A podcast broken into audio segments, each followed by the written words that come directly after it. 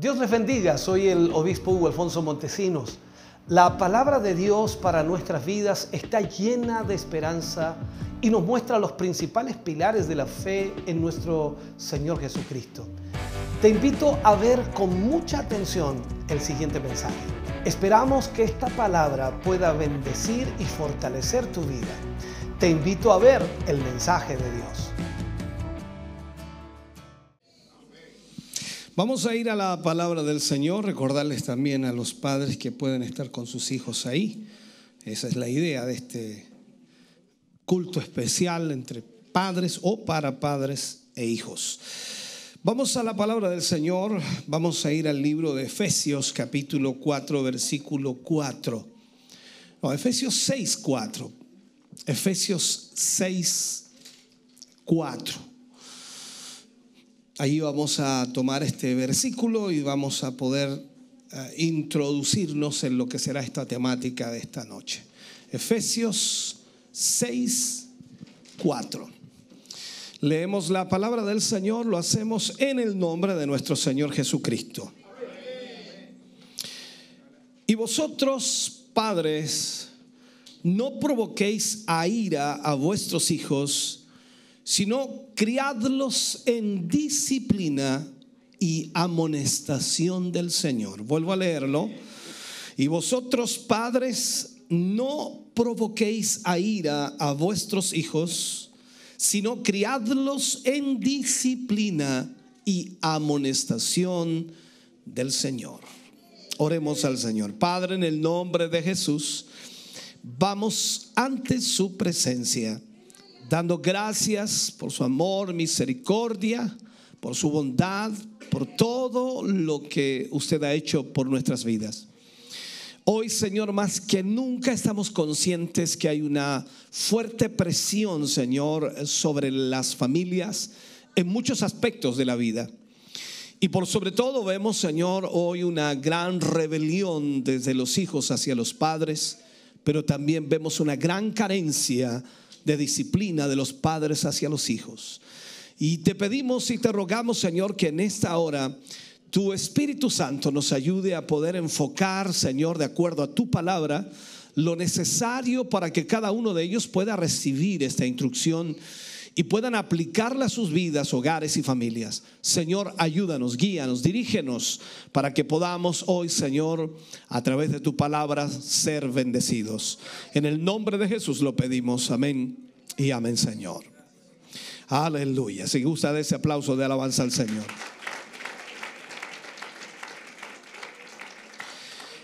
Puede sentarse, Dios le bendiga. Vamos a hablar entonces en el día de hoy, en esta conferencia para padres e hijos, vamos a hablar de el arte de una disciplina equilibrada. El arte de una disciplina equilibrada. Aquí es donde tenemos que dejar que la escritura, la palabra de Dios, nos aconseje para ver cómo nosotros debemos actuar como padres.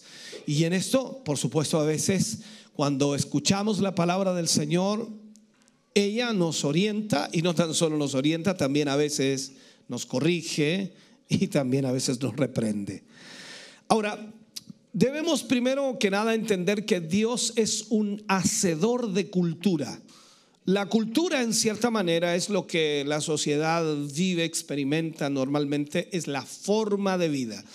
Y Dios es un hacedor de cultura. Dios desea que nosotros entonces vivamos de una manera eh, especial o de cierta manera. Y esto resulta muy claro, por supuesto, cuando vemos los mandatos o los mandamientos que el Señor ha dado para la formación de los hijos. Eh, cuando analizamos esto, Dios siempre a través de su palabra ha instado a los padres de familia, en este caso los responsables, a que de alguna forma crearan una cultura de honra y obediencia en el hogar.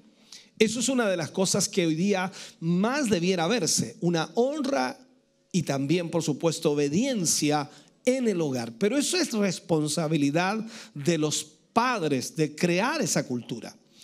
Hay un ejemplo eh, relacional de honra y obediencia en las relaciones, por ejemplo, de la Trinidad, que se convierte de una u otra manera en el modelo de las relaciones en el hogar o en la familia eh, terrenal. Por ejemplo, las relaciones eh, como iguales, hablando de relaciones eternas, sin divisiones. Y tampoco, por supuesto, vemos que esté eh, contrapunteada la situación de Cristo o Dios o el Espíritu Santo. Están unificados las tres personas de la deidad o de la Trinidad. Está el Padre que ejerce la autoridad sobre el Hijo y el Hijo que se somete al Padre y el Espíritu Santo glorifica al Padre y al Hijo. Por lo tanto, vemos entonces que hay una cultura, una forma la cual está establecida en la Escritura para que nosotros también extraigamos de allí un ejemplo perfecto. Es una comunicación o una comunión, perdón, caracterizada por honra y obediencia. Es el anhelo de agradar y el anhelo de sujetarse. Esa es la realidad. Siempre Jesús se sujetó al Padre, siempre hizo la voluntad del Padre, siempre hablaba lo que el Padre le decía, siempre hacía lo que el Padre le decía. O sea, eso lo vemos constantemente.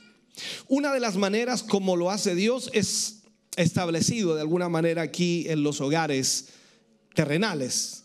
Por supuesto, nos enseña de una u otra forma a reflejar la cultura del cielo aquí en la tierra.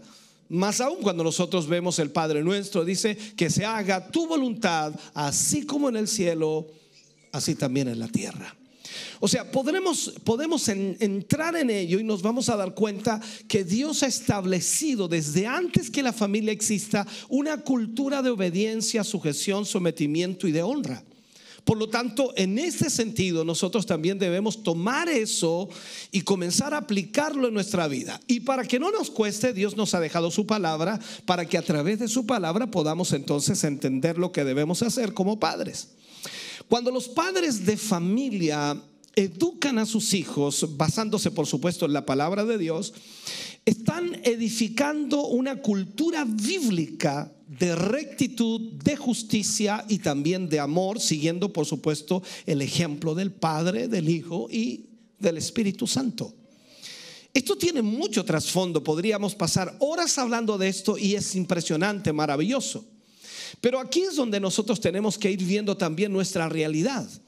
Hoy los hemos criado de alguna manera en la forma que también a nosotros nos criaron, tratando de mejorar en cierta forma y no hemos logrado mucho avance en algunos casos. Entonces, si hoy día los hemos citado a esta conferencia para padres e hijos, es porque estamos seguros que podemos mejorar nuestras relaciones con la ayuda de Dios y de su palabra. Ella tiene mucho material para darnos, tiene mucho consejo, muchas directrices y aún en estos tiempos tan difíciles para la familia, Dios puede ser soberano en nuestras vidas. Seamos honestos. Mirando esta realidad, haciendo la primera pregunta, ¿con qué tiene mayor dificultad usted? Y aún más, ¿con qué tiene mayor dificultad los hijos? Sin duda, una de las dificultades mayores que tienen los padres es aconsejar a los hijos. Y la dificultad mayor que tienen los hijos es la obediencia a los padres. Y en este sentido, entonces, vemos que el uso de la autoridad de los padres es muy compleja. Les cuesta poder plantear la autoridad, porque una no saben cómo plantearla, no saben cómo ejecutarla, porque esto no es tan solo de, de decir yo soy el padre. Es más allá de eso debemos hacerlo con sabiduría. Entonces, cuando se dan instrucciones a los hijos que de alguna u otra manera les ponen en una dirección contraria a la que desean ellos realizar, es inevitable, en cierto grado, el enojo de los hijos o la frustración también de su parte. ¿Por qué? Porque muchas veces nosotros como padres vemos más allá de lo que los hijos ven y estamos observando que puede haber un peligro para ellos y entonces tomamos decisiones en base a la protección de nuestros hijos, pero nuestros hijos no ven eso. Ahora, si el pasaje que acabamos de leer y usamos como base estuviera diciendo que nunca digamos o hagamos algo que enoje a nuestros hijos, entonces simplemente sería imposible cumplir ese mandamiento, porque en algún momento los hijos se van a enojar.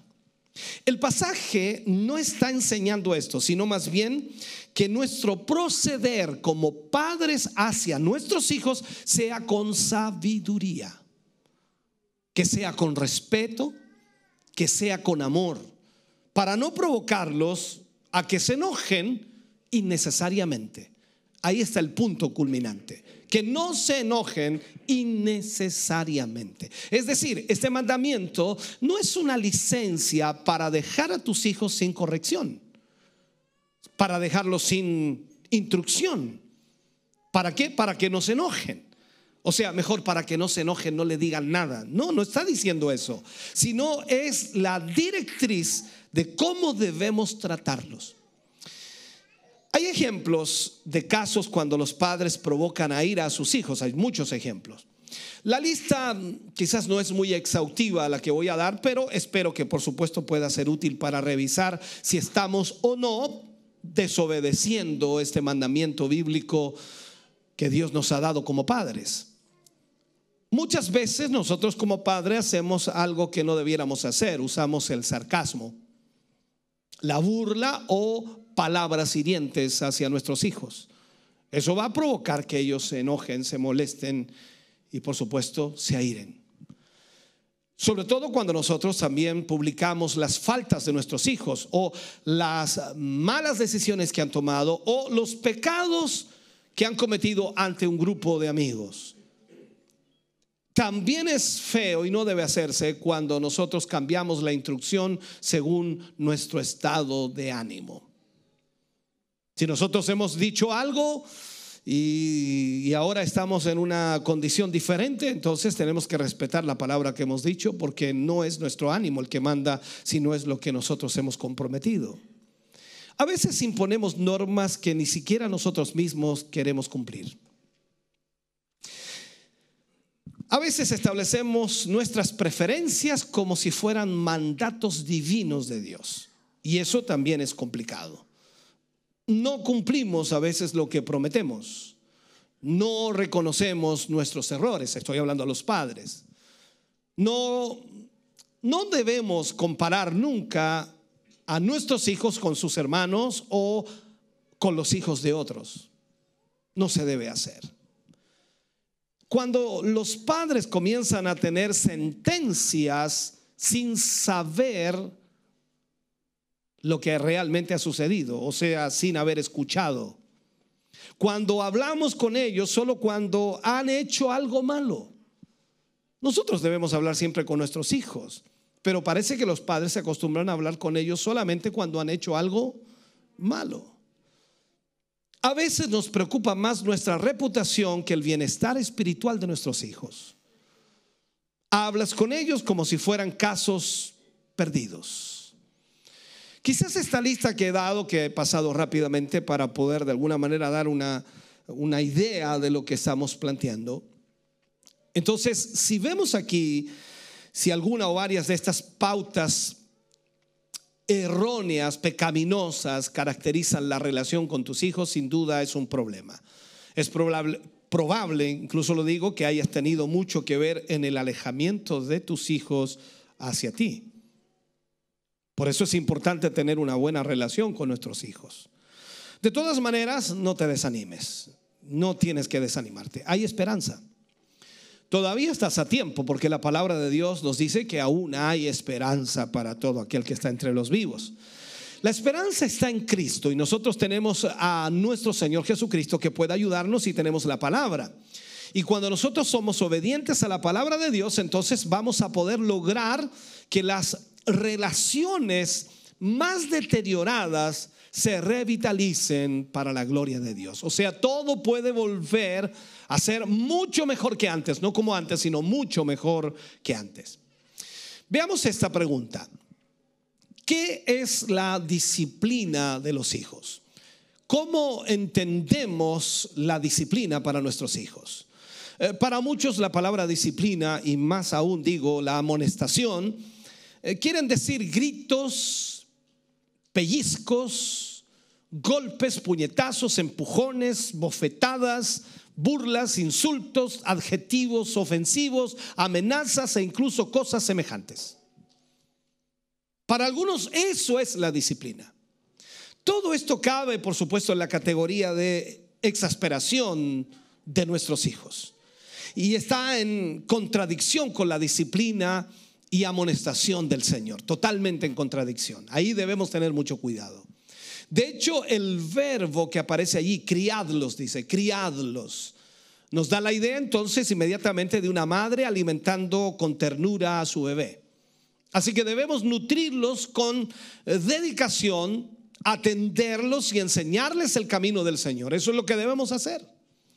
La disciplina entonces y la amonestación implican la aplicación de principios bíblicos, límites, relación, respeto, ejemplo, confianza, conversación, instrucción, comunicación, perdón, gracia e inclusive eh, corrección física siguiendo por supuesto las pautas bíblicas. Todo tiene que ser en esa dirección. Para usted como padre o madre le es muy difícil poder entender todo lo que yo estoy planteando porque dice, bueno, es primera vez que me dicen esto, yo ya lo apalí a mi hijo. Llegó tarde el consejo. No, no, no, no, no. Por favor, usted puede aprender hoy algo que es sumamente importante. El cumplimiento de este mandamiento es independiente de la actuación de la otra parte. Esto es muy aparte cómo se porte su hijo, cómo actúe su hijo. No es, es el punto, sino que usted debe ser cuidadoso en la disciplina que usted impone a su hijo. Si esto, por supuesto, le sumamos un hijo obediente que honra a sus padres con total seguridad, usted tendrá muchas bendiciones en la relación entre padres e hijos. Será extraordinario. Por lo tanto, tenemos que ser diligentes, diligentes en el cumplimiento de nuestra responsabilidad. O sea, en una de las relaciones de mayor impacto en la vida del ser humano, nosotros tenemos que ser responsables. Porque la relación que tengamos con nuestros hijos hoy es el futuro también que ellos tendrán en esta sociedad y en este mundo. Este mandato entonces no se limita a los padres, también incluye a, las madres. Porque a veces cuando digo padre, dice, no, no está hablando solamente a los padres, a los esposos. No, está hablando también a la madre. Y eso debemos entenderlo. Vivimos una especie de sociedad matriarcal. Nadie dijo amén, pero es la verdad donde el padre o esposo ha renunciado a su posición en el hogar y de modo que deja casi todo a la madre. La madre hace todo. Nadie dijo amén, pero es así. Por lo tanto, entonces tenemos que comprender que lo que aquí dice, se dice o, o, dice a los padres, se aplica también igualmente a las madres. O sea, se aplica al que está en la posición de disciplinar, ya sea padre o madre. Porque si el padre está trabajando todo el día y la madre está en casa y los hijos están en casa, ella tiene entonces la posición de disciplinar si algo anda mal en casa. No puede esperar al papá y, que llega del trabajo y decirle, mira cómo se portó este todo el día. Mira lo que hizo tu hija todo el día. Ya es hora que la, que la, la alinees, ya es hora que la castigues. Entonces el esposo pregunta, ¿pero qué hizo? Hizo esto, esto, esto, otro. Y tú estabas ahí, yo estaba ahí. Yo la vi, yo la oí, la escuché. ¿Y por qué no la disciplinaste? Porque tú tienes que disciplinarla. Entonces no es una buena actitud. Tenemos que examinar este tema con cuidado. Ahora, por supuesto, es un tema cuya importancia es urgente. No es un asunto para dejarlo para después, es un asunto urgente. En todos lados y en todas las clases sociales hay problemas de disciplina. Y eso lo vemos constantemente. Estamos viendo un desmoronamiento, esa es la palabra, desmoronamiento de la sociedad. Y este se relaciona, por supuesto, principalmente con la indisciplina. La gente ya no es disciplinada. Y eso cuesta muchísimo. Esto es como decirle a su hijo, a su hija, tiende la cama. Ahí quedó la cama. La gente es indisciplinada. Y lo vemos en el hogar, lo vemos en las escuelas, lo vemos en el trabajo, lo vemos en todas partes. La gente está cada vez más indisciplinada. Entonces, la administración de la disciplina es la que nosotros debemos aprender a ejecutar. La disciplina es esencial y tenemos que llevarla a cabo, porque imaginémonos un hijo indisciplinado, una hija indisciplinada, cuando ellos se casen van a tener un matrimonio indisciplinado y van a tener hijos indisciplinados. Y si ellos eran indisciplinados, punto uno, los hijos van a ser indisciplinados, punto dos. Ahora algunos entienden ese, ese término, ¿no? Esta es la realidad. Entonces cada vez la sociedad se va a ir deteriorando más y más y no podemos culpar, escúcheme bien, a nuestros hijos porque los padres somos los responsables de disciplinarlos. El apóstol nos exhorta a ser muy cuidadosos en cómo la llevemos a la práctica o cómo disciplinemos a nuestros hijos, porque podemos hacer un daño que bien, si no la... De alguna manera, si no la, la, utilizamos correctamente o de manera correcta en este sentido, lamentablemente vamos a provocar un daño. Pablo remarca entonces eh, esta frase. Dice, no provoquéis a ira a vuestros hijos. No provoquéis a ira a vuestros hijos. En nuestro término conocido sería que no se enojen. Pero puse yo la frase. ¿Cuál frase puse? ¿Se acuerda usted? Innecesariamente. O sea, en este sentido, los hijos se van a enojar, sí o sí. Usted le apaga la tele, se enojan. Usted lo manda a acostarse, son la una de la mañana, se enojan. Eso siempre va a suceder. Pero no está diciendo acá que nosotros nunca le digamos nada. Está diciendo que no se enojen de una forma en la cual ellos no debieran enojarse. Estas palabras podrían traducirse, no exasperen a sus hijos, no irriten a sus hijos, no provoquen a sus hijos a tener resentimiento. ¿Sabe? Existe siempre un peligro muy real en cuanto a la disciplina. Cuando nosotros disciplinamos o cuando también los padres recuerdan que eran hijos, nos disciplinaban. Existe mucho de esto. Y nosotros sabemos, si somos culpables de generar estos sentimientos, a veces, ah, y si los generamos, vamos a hacer daño más que bien. Entonces, en este sentido, debemos tener mucho cuidado. Esto requiere que nosotros como padres seamos equilibrados, muy equilibrados, cuidadosos también. La pregunta es aquí, ¿cómo logramos eso? ¿Cómo pueden los padres llevar a cabo una disciplina equilibrada? Esta es siempre la llave, constantemente. Debemos estar llenos del Espíritu Santo. Debemos pedirle a Dios que nos llene del Espíritu Santo para poder ser guiados por el Espíritu en todas las áreas de nuestra vida, ya sea para guiar, aconsejar, disciplinar, enfocar a nuestros hijos. La vida del que está lleno del Espíritu Santo se caracteriza siempre por dos factores principales, poder y control. Poder y control. Entonces, es un poder disciplinado, a eso se refiere. Veamos una cita bíblica. Segunda de Timoteo, capítulo 1, versículo 7 dice, porque no nos ha dado Dios espíritu de cobardía, sino de poder, de amor y de dominio propio. Poder y control. O sea, no es un poder descontrolado, sino un poder controlado por el amor y el dominio propio. Eso es disciplina. Esa es siempre la característica de un hombre que está lleno del Espíritu Santo. Tiene poder, pero también tiene control. ¿Cómo entonces, cómo entonces aplicamos disciplina? Si la frase dice, no provoquéis a ir a vuestros hijos cualquiera de sus hijos que está aquí hoy día escuchando esto dice, el pastor dijo, no me provoques a ira. Eso puede decirle su hijo, pero aquí estamos hablando, hermano querido, de que debemos tener mucha sabiduría. Entonces, este debe ser el primer principio que gobierne nuestras acciones. Esto tiene que ser así. No podemos aplicar una disciplina verdadera a menos que podamos poner en práctica nosotros mismos dominio propio y autodisciplina. Usted no puede aplicar una disciplina adecuada si usted no tiene dominio propio y autodisciplina. ¿Sabe? Las personas que están llenas del Espíritu Santo siempre se caracterizan por su control, por ser controladas.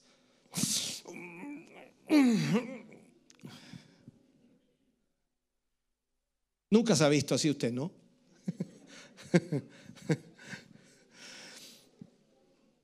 Cuando usted disciplina a un niño, primero tiene que controlarse a sí mismo. Porque la disciplina tiene que ser para restaurar algo que se ha perdido, para arreglar algo que se ha estropeado. Pero si usted no se controla, el niño no será disciplinado, sino que será castigado, que es diferente, y lastimosamente no aprenderá la lección.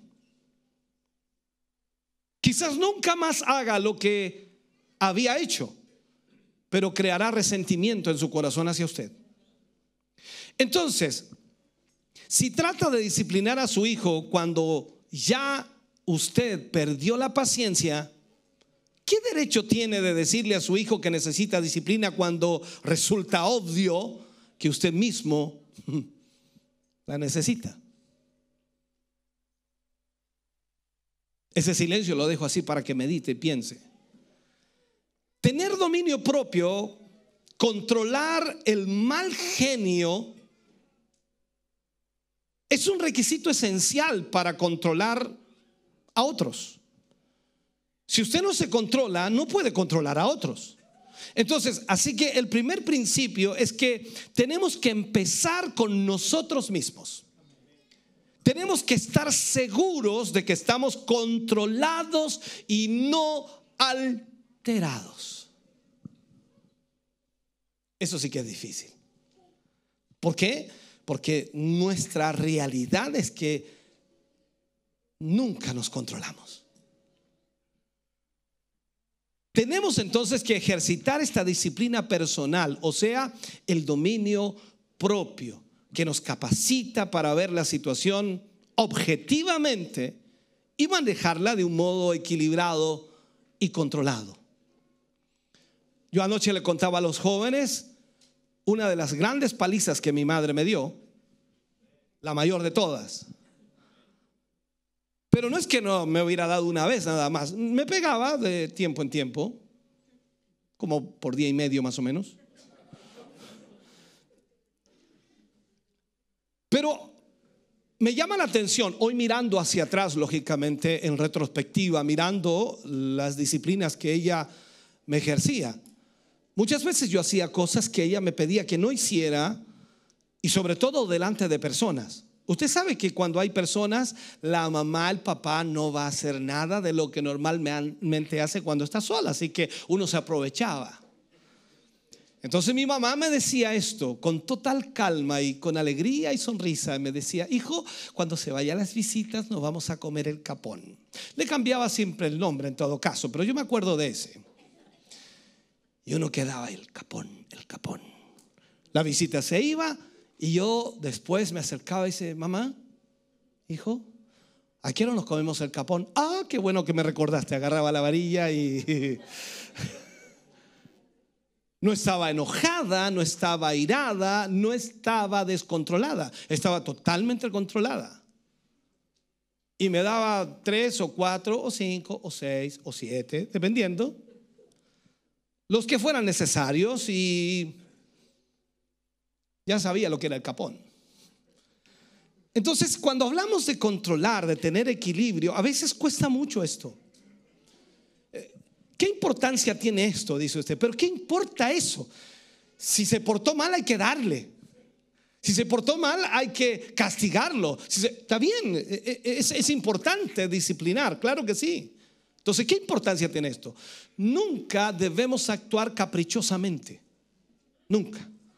Si el padre o la madre van a aplicar una disciplina a sus hijos, deben hacerlo correctamente. Nunca pueden hacerlo caprichosamente. No hay nada más irritante para el que está siendo disciplinado que sentir que la persona que aplica esa disciplina es lo hace por capricho, o sea, está inestable, que no es digna de confianza porque no es consecuente con lo que ha dicho. Ahora,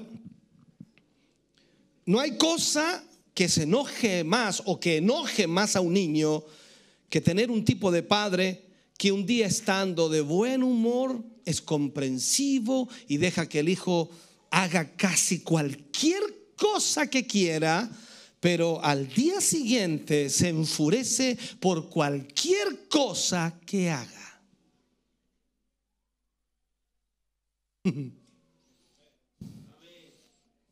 E, ejemplo, pongamos un ejemplo. El niño jugando, el papá está de buena, el papá está de buena, el niño jugando arriba del sillón, saltando, ¡ah! saltando, salta allá, tira el cojín para arriba, ¡ah! bonito, precioso, mira el niño, no te vayas a caer, no te vayas a caer, ¡oh! El, salto lindo, mira que hoy que salta harto este niño. Y al otro día, el niño solamente como el día anterior el papá estaba tan feliz, él ahora viene y salta arriba del sillón. Cauro, porquería, salte, mira, está diciendo, veas el sillón caprichoso. Entonces el niño dice, bueno, ¿cómo? ¿Salto o no salto? ¿Me entendió, no? Ok. Ahora, esto hace imposible la vida para el niño, porque no sabe a qué atenerse. No tiene idea cómo, ¿qué tengo que hacer? Camine, mi niñito, camine, no sé qué. ¡Ay, qué lindo! El niño dice, yo tengo que caminar y si, y si me caigo mi papá me agarra. Pero el otro día que andaba de la mala se cayó, cabrón, porque ya te cayendo acá. O sea, no. Caprichoso. Disculpe que haga esto. Es la única manera de enseñarle esto, porque dice, ¿qué es lo que es caprichoso? Ya. Eso hace imposible la vida de ese niño. Entonces no sabe a qué atenerse el niño porque el papá es cambiante, porque el papá es voluble, porque el papá, la mamá, voy a poner a la mamá también, disculpen, eh, cuando digo papá, digo mamá, eso se entiende, ¿no? Entonces son caprichosos y el niño no sabe a qué atenerse porque un día la mamá está de buena, un día está de mala y la cosa se pone complicada. Y por eso muchos hijos dicen, es que no entiendo a mi papá, no entiendo a mi mamá. Un padre o una madre de esa manera o de esa forma, vuelvo a repetirlo, no aplica una disciplina correcta ni mucho menos provechosa. El niño entonces termina en una posición imposible, porque no sabe lo que es malo en casa ni lo que es bueno en casa. ¿Se entiende, no? Se siente provocado a ira y comienza a perder el respeto a sus padres porque sus padres no son consecuentes. Yo me estoy refiriendo, por supuesto, no solo a, las reacciones por haber perdido la paciencia, sino también la conducta. El padre que no es consecuente en su conducta no puede realmente aplicar disciplina a su hijo. El padre que hace una cosa hoy y lo opuesto mañana no puede aplicar disciplina seria o sana a su hijo porque lo está confundiendo. Para nosotros no es problema, somos adultos y nosotros somos muy caprichosos y somos muy volubles y muy cambiantes y depende cómo ande el ánimo, depende cómo andemos. Pero el niño no sabe eso. Tiene que ser sistemáticamente constante, no solo en las reacciones, sino también en su conducta. Si dijimos algo y nos comprometimos a algo que debemos hacer, debemos cumplirlo. ¿Por qué? Porque eso marca la vida de ese niño. Mi papá lo que dice, lo hace. Lo que promete, lo cumple. Me dijo que me iba a pegar y me pegó. No que tú le digas, porque hasta eso inclusive es importante, porque a veces yo veo a padres y dicen, eh, bájate de ahí, te voy a pegar. Y sigue hablando con la. Te, te dije, ah, última vez, te voy a pegar. Te voy a pegar. Y no le pega nunca. Entonces el cabro chico dice, no, sí, siempre es lo mismo, siempre es lo mismo. Alábale si puedes te voy a quitar el celular, te voy a quitar el celular. No se lo quitáis nunca. Entonces el niño dice, si no me lo quita nunca.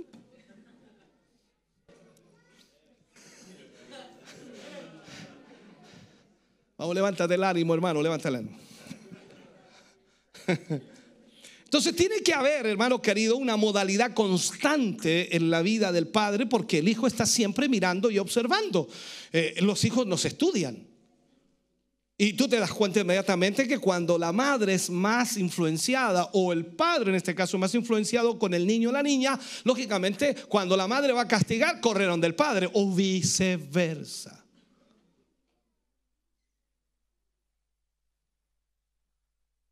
No me voy a meter en esa área, es complicada, ¿no? Pueden salir peleados algunos. Entonces, si observa que la conducta de su padre es impredecible y que él mismo hace lo que prohíbe a su hijo que haga, tampoco puede esperar entonces que este hijo se beneficie de la aplicación de tal disciplina. Porque en realidad simplemente si no, que mi papá andaba de mala, me pegó. Ah, ni me dolió. Así. Así ni me dolió. Mañana, mañana puesto que hago lo mismo, ni me va a pegar. No sé si entiende. Entonces tenemos que tener cuidado con eso. Tenemos que también estar siempre dispuestos a escuchar. ¿Cómo es usted como padre para escuchar? ¿Es bueno para escuchar a sus hijos? Otro principio importante entonces es que los padres nunca pueden ser irrazonables o no estar dispuestos a escuchar, porque el punto de vista del hijo es diferente siempre al del padre. Ellos están mirando de una perspectiva como hijo, no como padre. Por lo tanto, la sabiduría de ellos no es la del padre, ni mucho menos esperar que ellos nos eduquen a nosotros, pero usted debe estar siempre dispuesto a escuchar.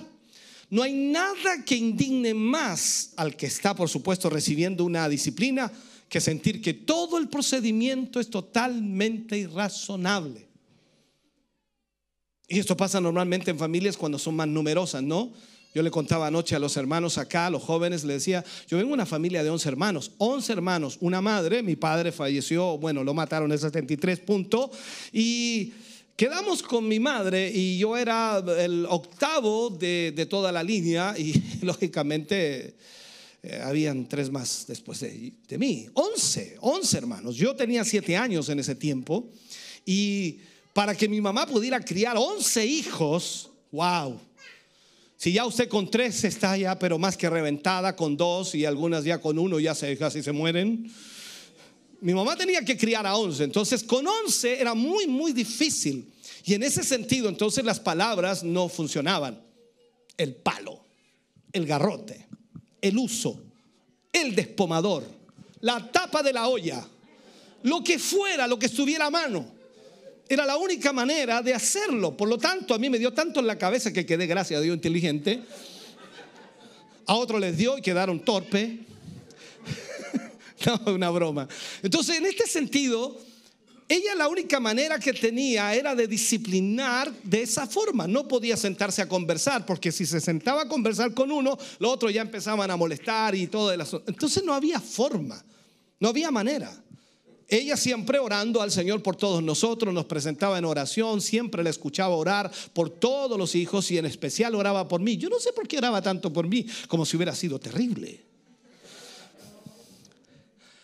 Pero el punto es que era hiper, hiper, hiper, hiperkinético.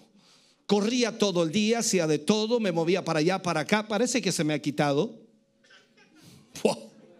Entonces, esa era una realidad. Y lógico, como era tan hiperkinético, no me quedaba nunca quieto. Mi mamá quería que estuviera sentado. Yo no podía estar sentado.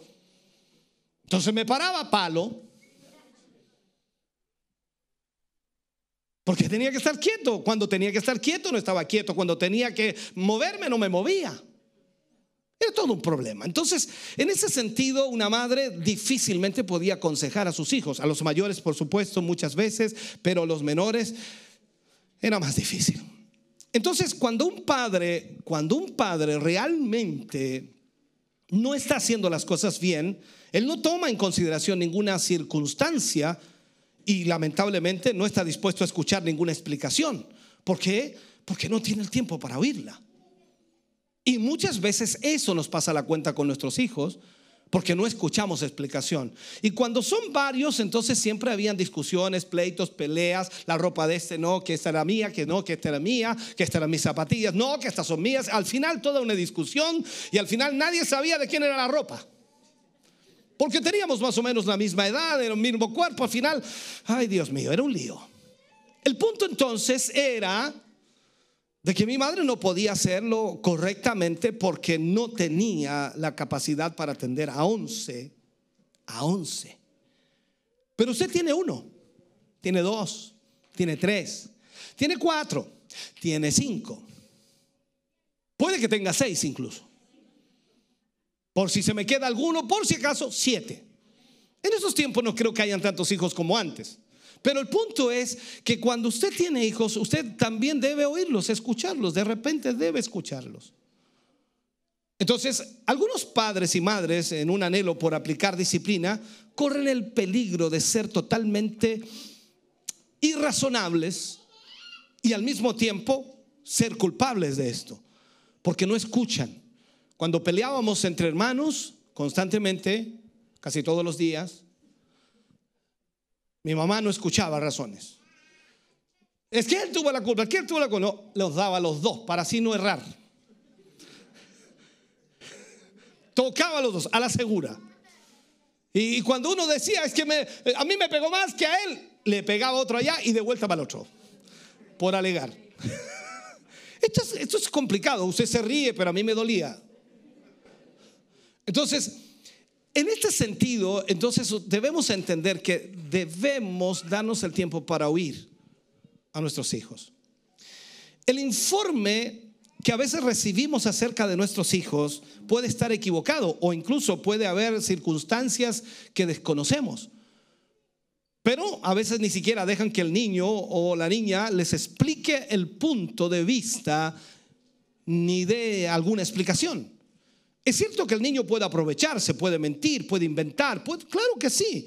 Lo único que estoy diciendo es que nunca debemos ser irracionales. Debemos oír, debemos escuchar. Permita que su hijo presente su explicación y si no es razonable o válida, bueno, puede castigarle por eso también, por haber mentido. Entonces, en este sentido debemos ser cuidadosos, pero negarse a escuchar, prohibir todo tipo de respuestas es inexcusable.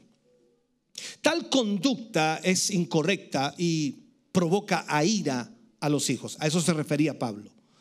Es seguro que los eh, irritaría, llevándolos, por supuesto, a una actitud de rebeldía. Entonces se van rebelando contra el padre, contra la madre, porque no entienden, no comprenden por qué están siendo castigados.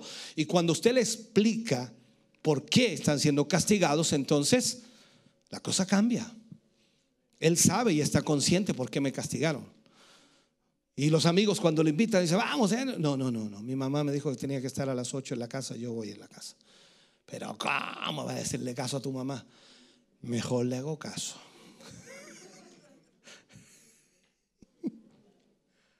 Ni les voy a contar la vez que me quedé afuera. Tenía que entrar a las 10 de la noche. 10 de la noche tenía que entrar. Mi mamá cerró todas las puertas, todas las ventanas. Y yo golpeando. No me abrió nadie. Mis hermanos me miran por la ventana y dicen, dale la vuelta por atrás. Y no me dejaron entrar en toda la noche. Castigo por torpe. Nunca más llegué tarde. Santo remedio. Cuando aullaban los perros, olvídese en la noche, hermano querido. Oh, era verano, así que no había problema que me dejaran afuera. Usted estaba pensando que era en plena lluvia, ¿no? No, no, no. Era verano. No había problema.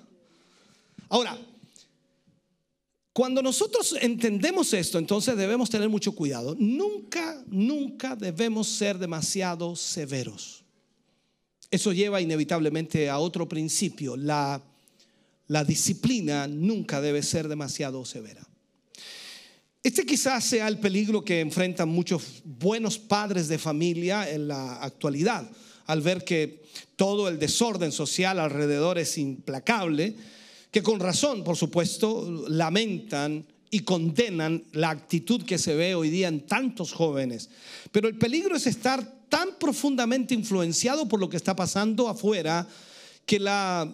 Eh, de alguna manera que la realidad nos comienza a envolver. Y claro, sentimos repugnancia por lo que pasa afuera, lo que produce, toda la, la, rebelión que existe en el mundo.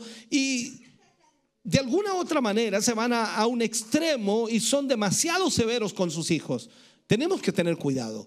Lo contrario a ninguna disciplina no es para, para nada, por supuesto, la crueldad.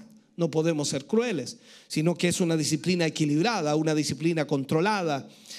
Y yo trataré de resumir de alguna manera mi argumento, trataré de explicarlo. La, disciplina debe ser aplicada siempre con amor. Y si no puede usted aplicarla con amor, no la intente. Porque lo único que provocará será rebelión, provocará dolor, provocará tristeza, provocará problemas mayores. En ese caso entonces necesita mirarse usted mismo primero. Hable la verdad, pero con amor. Sucede precisamente lo mismo con la, con la disciplina cuando vemos a muchos padres que lastimosamente dañan a sus hijos porque eh, lamentablemente ellos no, no, han entendido lo que deben hacer como, como padres. Y en ese sentido, entonces tenemos que tener mucho cuidado. Ahora, en esto, en esto muchas veces como padres, al ser tan severos, vamos dañando a nuestros hijos y vamos causándoles dolores tremendo. Entonces, debemos, como dije, hablar la verdad, pero debemos hablarla con amor. Y sucede precisamente lo mismo con la disciplina, tiene que ser gobernada y controlada por el amor. Veamos una cita, Efesios capítulo 5, versículo 22 al 23. Dice, más el fruto del Espíritu es amor, gozo, paz, paciencia, benignidad, bondad, fe, mansedumbre, templanza y contra tales cosas no hay ley. Si como padres de familia estamos llenos del Espíritu Santo, usted dice, amén. Gracias por ese amén. Vamos a producir frutos en lo que nosotros concierne, por supuesto, como padres. La disciplina será un problema muy pequeño porque como va a ser el fruto del Espíritu en nosotros, entonces nosotros sabemos que debemos aplicarla, pero lo haremos con amor, porque en realidad es para ayudar a nuestros hijos a que ellos también aprendan disciplina. Debe usted tener un concepto correcto de lo que significa realmente la formación de sus hijos en el hogar y considerar al niño como una, como una vida que Dios le ha dado para que usted guíe, para que usted dirija. Recuerde que la escritura dice que herencia de Jehová son los hijos. Y esto implica entonces que el Señor nos ha prestado a nuestros hijos para que nosotros los eduquemos, los guiemos y después cuando nos pregunte, ¿dónde están tus hijos, Hugo? Eh, bueno, por ahí ya se casaron, no sé cómo estarán. Dice, no, no, no, no, no. Yo te los entregué a ti para que tú los criaras. Y tú debes saber perfectamente cómo están. Si están bien, mal, tú tienes que saberlo. Entonces, Dios puso esa responsabilidad sobre nuestra vida.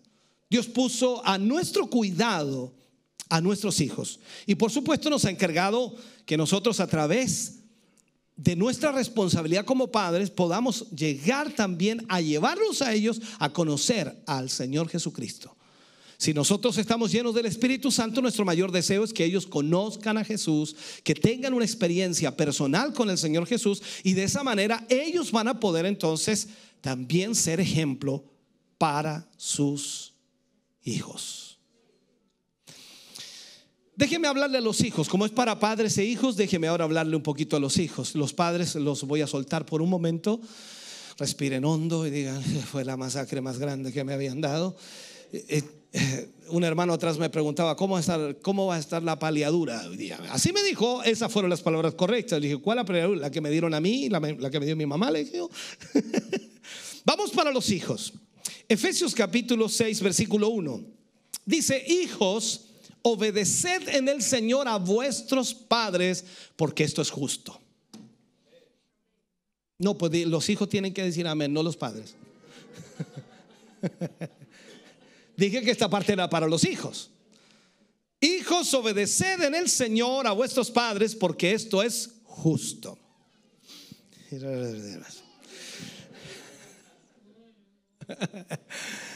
Ahora, escuchen bien, queridos niños y adolescentes y jóvenes también aquí, y no tan jóvenes, pero ya avanzados. Si ustedes están aquí hoy y tienen la bendición de tener a sus padres con vida, deben dar miles de gracias al Señor. El mandamiento para ustedes también es súper claro, directo y totalmente aplicable. ¿Qué tiene que hacer un hijo? Sencillo, obedecer. Bueno, es sencillo en el término, pero en los hechos a veces se complica. La verdad es que nosotros comenzamos a complicarlo también, porque como hijos uno comienza a complicar la situación. Seguimos el impulso de nuestra naturaleza, seguimos también el impulso de nuestra rebeldía y comenzamos a cuestionar a nuestros padres. Eso es lo que siempre se hace como joven, se cuestiona a los padres. Y esto lo hacemos eh, porque la mayoría de las veces se trata de instrucciones que nos causarán más trabajo y quizá incluso un poco de sacrificio y de incomodidad. Y ahí entonces es cuando tenemos que dejar algunas cosas de lado si nuestros deseos quedan de lado o simplemente tener que humillarnos ante alguien más. Eso cuesta. Por lo tanto, la mayoría de las veces los hijos no tienen razón legítima para desobedecer. Aunque un hijo dice, no, pero es que yo no me puedo someter en eso. No tienen razón legítima para desobedecer. Pensemos en esto por un momento y es una pregunta importante. ¿A cuántos seminarios o talleres o retiros o clases eh, tiene que asistir para saber qué debe hacer con respecto a sus padres? La verdad es que no hay casi ninguno. Yo no he escuchado de seminarios para saber cómo tiene que usted tratar a sus padres o cómo debe hacerlo con sus padres o cómo debe hacerlo con respecto a sus padres. Lo que Dios pide a los hijos es sumamente claro. Dios en su gracia no solo les da a los hijos el mandamiento, sino también les provee tres razones para cumplirlo. Ahora, quizás no era necesario que Dios nos diera razones a los hijos para que obedecieran a los padres y que sencillamente ordenara que los hijos obedecieran a los padres, pero Dios da razones. Y para nuestro provecho, Dios nos da las siguientes razones para la obediencia a los padres. Consideremos las razones por las cuales el apóstol Pablo también da este orden. Dice, porque esto es justo. O sea, la palabra justo en este contexto no se refiere a que los padres merezcan ser obedecidos, sino tiene que ver en el sentido de ser de recto, habla de moralmente bueno y moralmente santo. A eso se refiere. No es que los padres merezcan ser obedecidos, sino porque es moralmente bueno y moralmente santo. Es importante entender entonces que algún hijo puede pensar que sus padres no merecen ser obedecidos. Y quizás sea cierto, pero la Biblia no está usando la palabra justo en ese sentido, sino que requiriendo decir o quiere decir que obedecer a los padres está en concordancia con la ley de Dios. Si quieres hacerlo que lo que es santo, si quieres hacer lo que es bueno, si quieres hacer lo que es recto respecto a la relación con tus padres, debes obedecerlos. Absolutamente en todo. Ahora, es lamentable que sea necesario decirles y repetirles miles de veces a los cristianos que tienen que obedecer a sus padres. Es una cuestión difícil y compleja. Porque lo primero que salta es, dice, es que usted no conoce a mi papá. Es que usted no conoce a mi mamá. Y esa no es una excusa. ¿Cómo es posible que la gente se desvíe de algo que es totalmente obvio y se aplica el orden y el curso de la naturaleza normal, que lo que Dios ha establecido? Aún la sabiduría del mundo lo reconoce. Que un hijo se revele contra sus padres y se niega a escucharles y a obedecerles es ridículo y necio. ¿Por qué? Porque los padres le dan todo. Cuando digo todo, al menos lo que puedan tener. Los sustenta, los alimenta, los viste, paga colegiatura, paga eh, universidad. Y cuando ya salen de la universidad y ellos ganan su dinero, se olvidan de sus padres. Entonces es absurdo que los hijos no obedezcan a los padres cuando si los obedecen les irá bien y sus padres estarán agradecidos, contentos, felices porque sus hijos son obedientes. Entonces el apóstol Pablo nos recuerda aquí que es Dios que creó todo al principio y es Dios el que salva al mismo tiempo. Es un mismo Dios de principio a fin.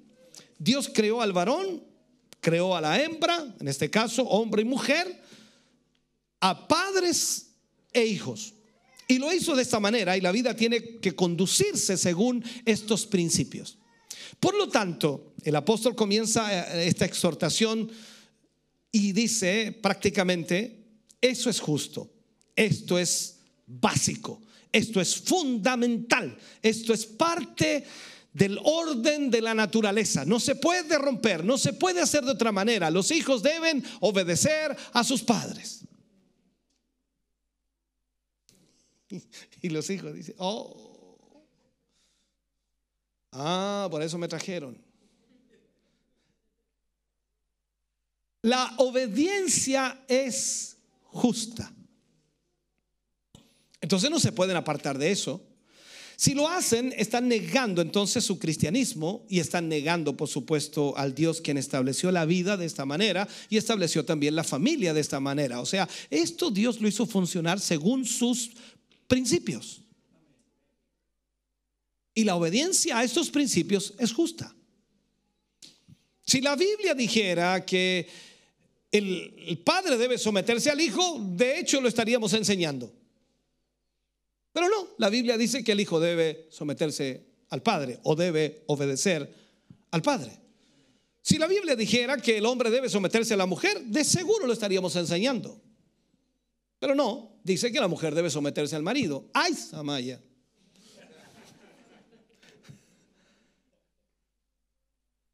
Y increíblemente usa el mismo principio y dice en todo. Y tal como dice para los hijos, los hijos deben obedecer a sus padres en todo.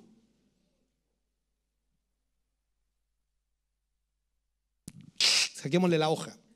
No se puede. Es un principio que está en toda la escritura. No lo puedes extraer. De ninguna manera tendrías que sacar los 66 libros de la Biblia porque en alguna parte está el mismo principio basándose en lo que Dios estableció.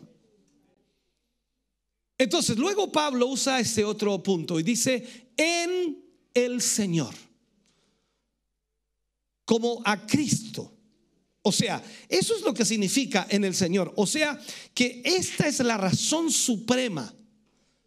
Hemos de obedecer a nuestros padres, honrarlos y respetarlos, porque es parte de nuestra obediencia a nuestro Señor y a nuestro Salvador Jesucristo. O sea, en suma, es la razón por la cual debemos hacerlo. Hacerlo como al Señor. Obedecer a tu padre, a tu madre, en el Señor. Ese es el mejor y más excelente incentivo. O sea, estamos obedeciendo a nuestros padres porque lo hacemos como para el Señor. Obedecer y agradar al Señor, entonces, es lo que tenemos que hacer como cristianos. Y Jesús dijo, que había venido al mundo para redimirnos, para limpiarnos de nuestros pecados, para darnos una, una nueva naturaleza y hacernos hombres y mujeres nuevos. Y eso es lo que Dios ha hecho. Ahora, esta parte también es para los hijos cristianos. Entonces, debemos demostrar en nuestras acciones que estamos sujetos a esa voluntad de Dios y que estamos haciendo la voluntad del Señor. Esto es como decirle a un hijo, demuéstralo por medio de obedecer a tus padres.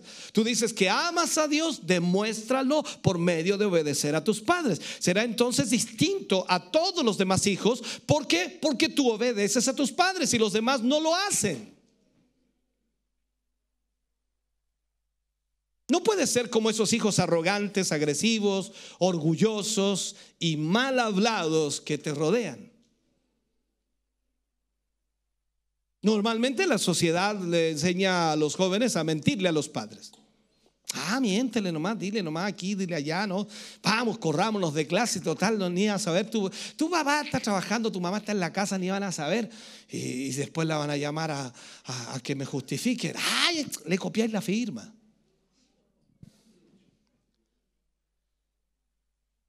Eso es lo que hacen tus amigos. Alábale si puede. ¿Quién salió pillado aquí? Ya. Eh, porque esa es la mentalidad. No obedezcas a, tus padres, no, no te sometas a tus padres. Entonces tú tienes que demostrar que eres distinto, que el Espíritu de Dios mora en ti y demuestra entonces que perteneces a Cristo obedeciendo a tus padres. Veamos una cita, Lucas capítulo 2, versículo 51. Y descendió con ellos y volvió a Nazaret y estaba sujeto a ellos y su madre guardaba todas estas cosas en su corazón. ¿De qué episodio está hablando? Cuando Jesús estaba en este mundo también obedeció a sus padres. Recordemos, a los 12 años había subido con María y José a ofrecer sacrificio al templo. Y estos habían emprendido el viaje de vuelta y dice que habían viajado ya un día antes de descubrir que el muchacho, que Jesús ya no estaba con ellos o que no venía entre medio de los que viajaban. Regresaron y lo encontraron en el templo en medio de los doctores de la ley, hablando con ellos, escuchándolos a ellos y también eh, contestando preguntas. Y todos los que oían a Jesús hablar se impresionaban y se maravillaban de su inteligencia y de su sabiduría. Entonces, tuvo el Señor Jesús esta experiencia a los 12 años que le hizo entender cuál era su misión. Pero luego dice la Biblia, tal como lo leemos en el versículo 51, y descendió con ellos y volvió a Nazaret y estaba sujeto a ellos y su madre guardaba todas estas cosas en su corazón. O sea, el Hijo de Dios encarnado, sometido a José y María. Aunque tenía conciencia de que estaba en este mundo para atender los negocios de su padre, también se lo dijo a ellos, se humilló a sí mismo y fue obediente a sus padres. Entonces sigamos su ejemplo. Obedezcamos a nuestros padres. Comprendemos entonces aquí que Jesús lo estaba haciendo principalmente para agradar a su Padre en los cielos, a fin de poder cumplir la ley en todo sentido y dejarnos un tremendo ejemplo para poder seguir, por supuesto, en sus pasos. Cada uno de nosotros debemos mirar a Jesús como el ejemplo perfecto. Ahora, hay muchos hijos cristianos que quieren agradar a Dios y hacer la voluntad de Dios. Pero ahí tienen la clave para cumplir, por supuesto, con esa meta. Si quieren agradar a Dios, la clave cuál es? Obedezcan a sus padres. Parece como que está para el lado nuestro nomás la cosa, ¿no? Pero esa es la orden de Dios. El primer paso para agradar a Dios es la obediencia a sus padres. Puede que usted esté involucrado en muchos ministerios cristianos o en muchas responsabilidades en la obra del Señor. Es un joven, un adolescente, un ya un joven adulto, cual sea su posición en la edad que tenga, pero si como hijo no obedece a sus padres, entonces no está agradando en lo más básico la voluntad de Dios. Y la pregunta sería, ¿de qué le sirve que haga muchas cosas aquí si en la casa no obedece a sus padres? Usted sabe, ese silencio lo dejo para que medite. Vamos a una cita, déjeme concluir o terminar esta temática. En Hebreos capítulo 11, versículo 6 dice, pero sin fe es imposible agradar a Dios porque es necesario que el que se acerca a Dios crea que le hay y que es galardonador de los que le buscan. Fe. O sea, fe es creer lo que Dios ha dicho y hacer lo que Él ha ordenado. ¿Puede comprender eso usted? Yo quiero que lo comprenda. Por lo tanto, lo voy a expresar con palabras un poco diferentes de esta manera. Fe es creer lo que Dios ha dicho es creer de tal manera que te lleva a hacer lo que Él ha mandado. Yo no puedo decir yo creo en Dios y no creer en sus palabras. Yo no puedo decir creo en Dios y no obedecer a su palabra. Yo no puedo decir creo en Dios y no vivir de acuerdo a esa palabra. Sería absurdo decir que creo en Dios. Sin embargo, hay mucha gente que dice creer en Dios, pero no obedece su palabra. Entonces, no basta decir incluso que crees en la Biblia si no la obedeces. Veamos una cita, Proverbios capítulo 6, versículos 20 y 21. Aquí dice, guarda, hijo mío, el mandamiento de tu padre y no dejes la enseñanza de tu madre. Átala siempre en tu corazón, enlázalos a tu cuello. Si de alguna manera, hablo a los jóvenes, a los adolescentes aquí, a los hijos, si de alguna manera descubrieras que tus padres morirían mañana, ¿qué sería lo que quisieras decirle hoy? ¿Sabes que esta encuesta se le hizo a, cientos de jóvenes en una iglesia? Curiosamente, las respuestas cuando se revisaron y se analizaron, curiosamente, en lugar de, de centrarse en algún problema o desacuerdo que hubieran tenido entre ellos, un 95% de esos jóvenes respondió que les dirían, papá, mamá, lo siento, los amo muchísimo, a pesar de todo lo que hemos vivido. ¿Sabes tú? Por lo general los hijos quieren a sus padres y los padres quieren a sus hijos. Y esto es especialmente en los hogares cristianos. No obstante, aunque a padres e hijos les encantaría disfrutar de una relación estrecha, no siempre les resulta fácil. Como padres también reconocemos la falta de tiempo, esa falta de tiempo que no nos permite comunicarnos. Nos gustaría comunicarnos mucho más, aún si el padre y la madre trabajan, es más difícil todavía para la comunicación. Si bien es cierto, con esto se gana una estabilidad económica, pero a veces las necesidades de nuestros hijos nada tienen que ver con la necesidad de dinero, de ropa, vestuario o toda la tecnología que le entreguemos. Ellos necesitan más comunicación verbal, de cariño, de afecto, necesitan eso. ¿Te has dado el tiempo de preguntarle a tus hijos qué prefieren ellos? Si las comodidades que les estás brindando o el dinero que les estás entregando en la mesada o, o de repente le entregas algo para que se compren algo o tener la cercanía y una buena comunicación en el hogar. ¿Qué es lo que prefieren ellos? Dios es un Padre perfecto. Así que también es el único que puede enseñarnos cómo ejercer esta solemne responsabilidad con el fin de conquistar el corazón de nuestros hijos si disponemos nuestro corazón para ser enseñados por Dios, sin duda, para cambiar actitudes y motivaciones equivocadas hacia nuestros hijos, para buscar con todas las fuerzas que el Señor pueda darnos esa reconciliación en la familia, el amor y la unidad al interior de nuestros hogares. Vamos, por supuesto, a evitar profundos dolores y por el contrario disfrutaremos de la bendición y la paz que Dios ha dispuesto para cada familia. Por eso, queridos padres, hijos, no se desanimen. Si su relación hasta hoy no era buena, sigan luchando por mejorarla.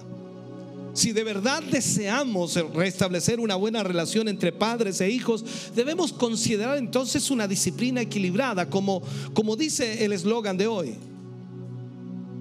Debemos hacerlo de esa manera. Mira la cita que quiero dejarte al final de este mensaje. Malaquías capítulo 6, versículo o Malaquías 4, 6. Dice, Él hará volver el corazón de los padres hacia los hijos y el corazón de los hijos hacia los padres. No sea que yo venga y hiera la tierra con maldición. Necesitamos urgentemente pedirle al Señor que nos ayude. Sé que muchos de los que están aquí tuvieron un padre, una madre en su mayoría, y fueron educados y guiados para poder tener una familia. Y tuvieron ejemplo de sus padres para poder plasmarlos también un ejemplo en su familia. Yo quizás no lo tuve. A los siete, de a siete años perdí a mi padre y luego, recién casado, perdí a mi madre. Por lo tanto, no tuve mucho de donde poder extraer información, consejo, dirección y me enfrenté a una vida a la cual nunca había vivido y nunca siquiera había sabido cómo era. Pero ¿sabes qué? Su palabra, Dios, me enseñó. Y no fue fácil, porque su palabra quebró todos mis pensamientos y todas mis ideas de lo que era realmente el matrimonio, lo que era ser un esposo, lo que era criar hijos. Pero Dios se encarga de enseñarnos y cuando Él nos enseña, entonces podemos llevar adelante una familia, aunque sea muy difícil. Y hoy más que nunca, cada familia necesita la dirección del Señor en su vida. Usted y yo necesitamos aprender del Señor para que de esa manera nuestras familias puedan tener la dirección adecuada. Yo creo con todo mi corazón que si estamos preocupándonos por enseñar, por educar, por guiar, por dirigir, no es que esto va a cambiar de la noche a la mañana. Pero hay un dicho por allí, ¿no? Tanto entra el balde al agua que al final se rompe. Y creo que Dios puede romper muchos tabúes, puede romper muchas ideologías o pensamientos que han destruido tantas familias. Dios puede sacarnos de eso y llevarnos a su voluntad perfecta para poder entender nuestras responsabilidades.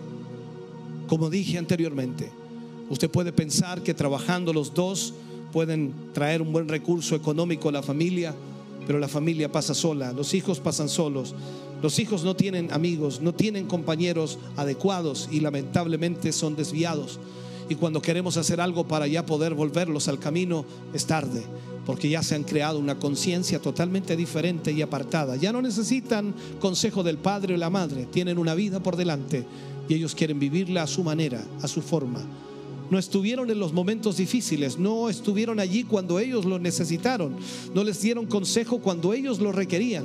Ahora ya no lo necesitan, son independientes. Por eso es que nuestros hijos necesitan, y eso es lo que la palabra de Dios enseña.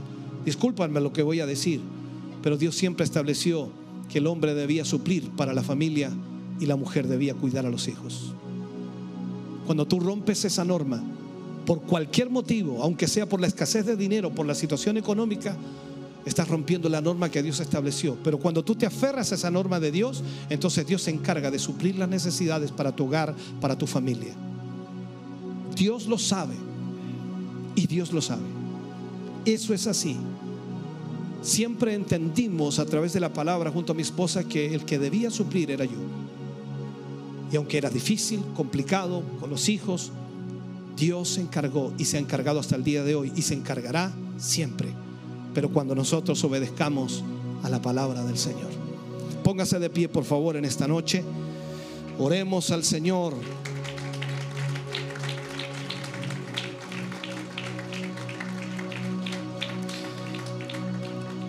Si puede tomar a su hermano, su hermana de la mano ahí, a sus hijos, su esposa, hágalo. Están en familia allí. Vamos a orar al Señor. Padre, en el nombre de Jesús. Vamos ante tu presencia en esta noche, Señor. Primeramente agradeciéndote por esta palabra. Nunca es fácil la vida que llevamos. Pero sin duda, Señor, tú nos ayudas para enfrentar cada dificultad, cada presión y cada circunstancia de la vida. Tú eres bueno, Señor. Y yo te ruego que en esta noche, al hablar de esta palabra, al ministrar el corazón de tus hijos y de tus hijas, Señor, tú puedas tratar con ellos. Tu palabra ha sido predicada, tu palabra ha sido ministrada y yo sé, Señor, que tú has hablado a nuestras vidas. Gracias, Dios mío. Pedimos a tu Espíritu Santo que pueda tratar con nuestro corazón y nos lleve, Señor, a cambiar nuestra conducta, nuestra forma de ver las cosas. Que nos lleve, Señor, a poder entender cuál es tu voluntad y propósito perfecto. En el nombre de Jesús te pedimos en esta noche, toma el control y dominio de nuestras familias, de nuestros hijos, para que podamos, Señor, ver tu mano sobre nuestra vida. Ayúdanos, Señor, a ejercer una disciplina equilibrada. Ayúdanos, Señor, a ser conscientes de la responsabilidad que tenemos y que sin duda necesitamos, Señor, educar a nuestros hijos de la mejor manera. Porque la próxima generación que viene, Señor, si tú te tardas en venir, tiene que ser una generación mejor que la que vivimos hoy. Pero eso, Señor, solo está bajo nuestra responsabilidad. Tu palabra está ahí. Y sin duda tú puedes cambiar corazones y vidas, pero nosotros debemos ejecutar esa palabra, vivir esa palabra, transmitir esa palabra, llevar esa palabra al corazón y vida de cada creyente para que de esa manera tu palabra haga vida en ellos. Señor, te damos gracias por esta palabra que tú nos has entregado en esta noche. Te pedimos y te rogamos, ayúdanos, guíanos, dirígenos.